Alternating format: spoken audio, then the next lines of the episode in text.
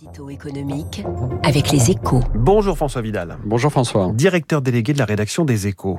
Bon bah peut mieux faire, hein. Voilà. Trois ans après le vote de la loi Pacte qui a ouvert la possibilité aux entreprises d'inscrire dans leur statut une raison d'être ou de manière plus contraignante de devenir une société à mission, le bilan, on va le dire, est maigre. C'est ce qu'estime un rapport remis hier au gouvernement, une conclusion qui ne vous surprend pas François. Il est, il est toujours facile de, de, porter un jugement a posteriori sur l'air du je vous l'avais bien dit, mais sur ce dossier, dès le départ, hein, les chances de succès étaient minces, et cela pour deux raisons.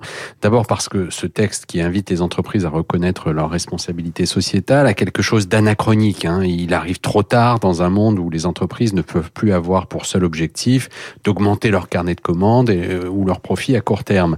Qu'elles le veuillent ou non, elles doivent aussi tenir compte de leur environnement et contribuer autant que possible à l'améliorer.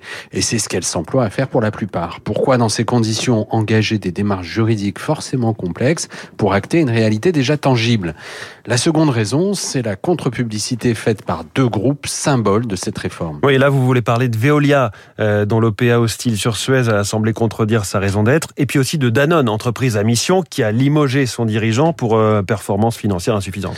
En fait, ces deux affaires ont envoyé un signal trompeur. Hein. Elles ont semblé démontrer que responsabilité sociétale des entreprises et recherche des profits ou de la croissance ne pouvaient pas cohabiter au sein d'un grand groupe. Ce qui reviendrait à dire qu'une société à mission ou une entreprise dotée d'une raison d'être serait comme figée, interdite d'améliorer son efficacité opérationnelle ou de se lancer à l'assaut d'un concurrent.